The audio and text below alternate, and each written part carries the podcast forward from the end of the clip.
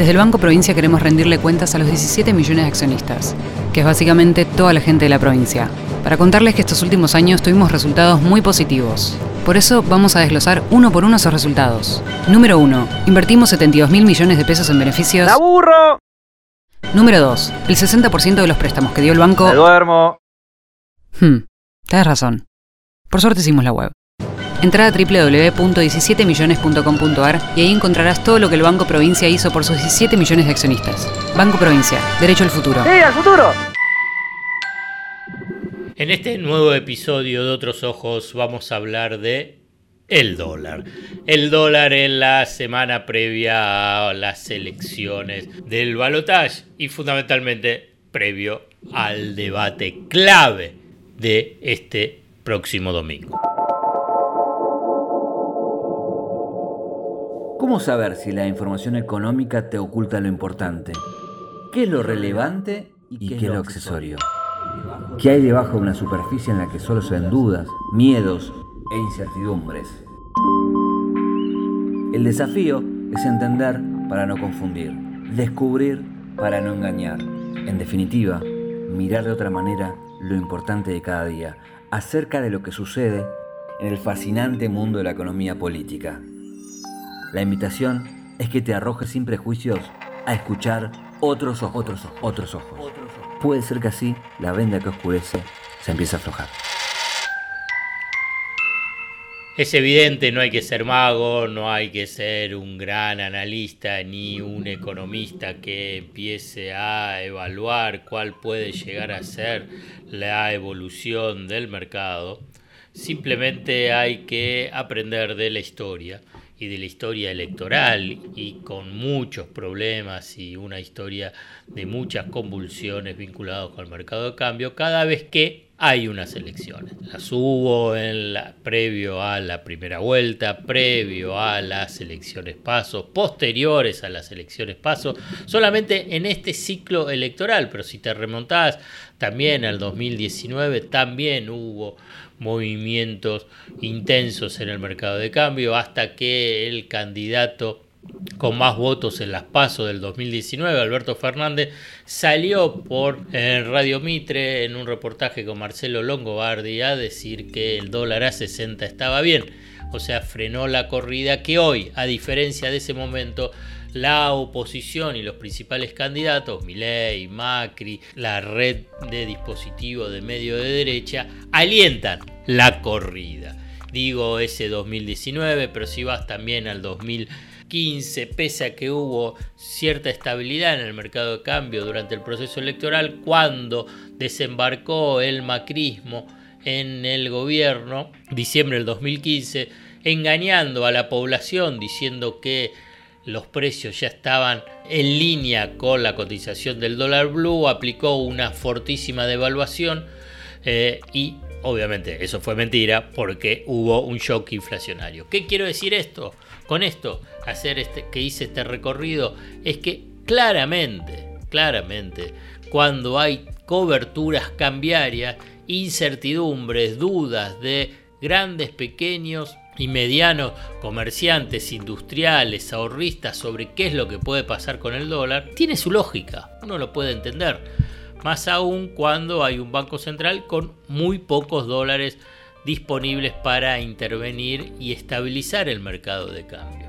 Entonces, cuando digo y bueno, ¿qué es lo que va a pasar en las semanas previas, días previas? ¿Va a subir el dólar? No es que eh, hago magia o que cualquiera pueda pensar que se tiene la bola de cristal. Simplemente es parte de la historia. Y, eso, y esto pasó ya el, en los últimos dos días previos a, de la semana previo al balotaje y uno puede imaginar que en la semana siguiente hasta las elecciones va a haber tensiones no sé si desbordes, no hay margen para grandes desbordes porque la verdad que las cotizaciones en términos reales, términos reales están en niveles muy, eh, muy elevados.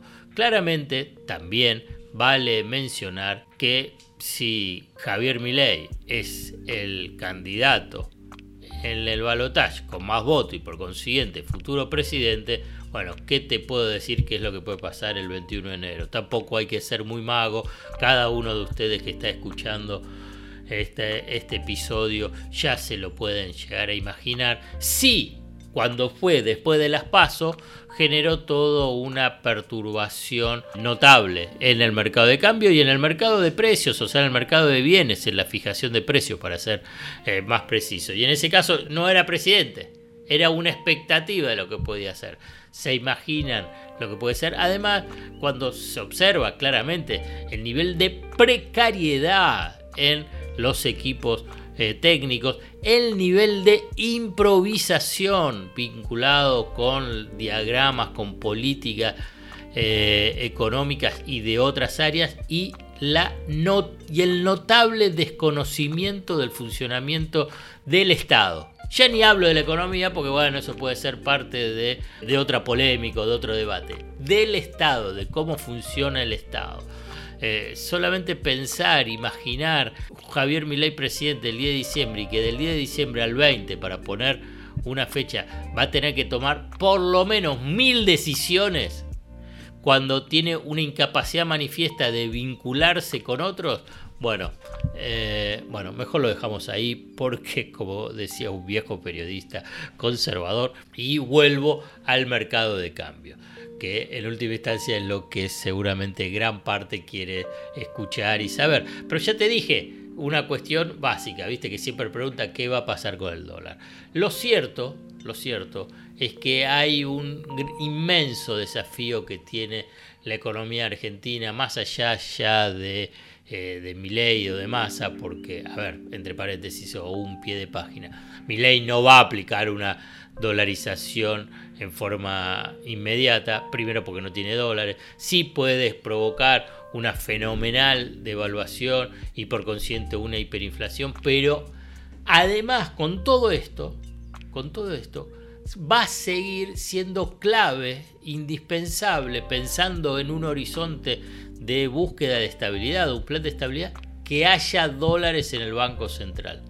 ¿Para qué? Además, para sostener el nivel de actividad económica, para sostener un nivel de estabilidad en el mercado de cambio y por consiguiente en, la, en el mercado de bienes y servicios en la fijación de precios. O sea, la economía argentina tiene un problema estructural. Te pueden vender que tiene que ver con la cuestión fiscal, con la cuestión de la emisión monetaria, con la estructura del Estado, con la burocracia, eh, con que no sos confiable en el mundo, etc. la verdad, son todas zarazas. Zarazas en el sentido de que todo eso es periférico a un punto central. El punto central es la escasez de dólares, lo que se llama restricción externa, escasez relativa de divisas. Faltan dólares, no hay dólares para todos.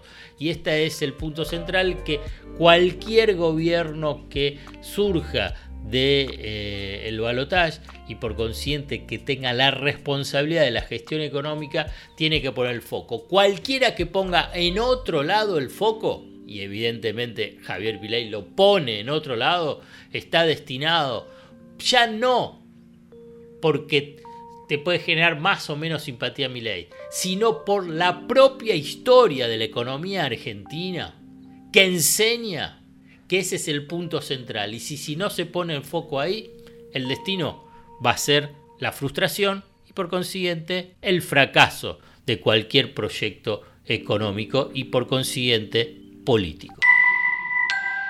Desde el Banco Provincia queremos rendirle cuentas a los 17 millones de accionistas, que es básicamente toda la gente de la provincia, para contarles que estos últimos años tuvimos resultados muy positivos. Por eso vamos a desglosar uno por uno esos resultados. Número 1. Invertimos 72 mil millones de pesos en beneficios. ¡La burro!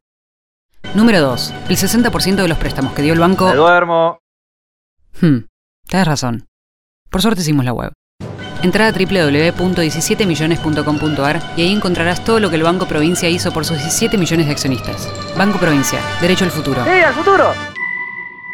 Hasta acá llegamos hoy. Otros Ojos te propone escuchar algo diferente para entender algo diferente del torbellino de noticias diarias que nos atraviesa en el mundo de la economía política. Hasta el próximo episodio.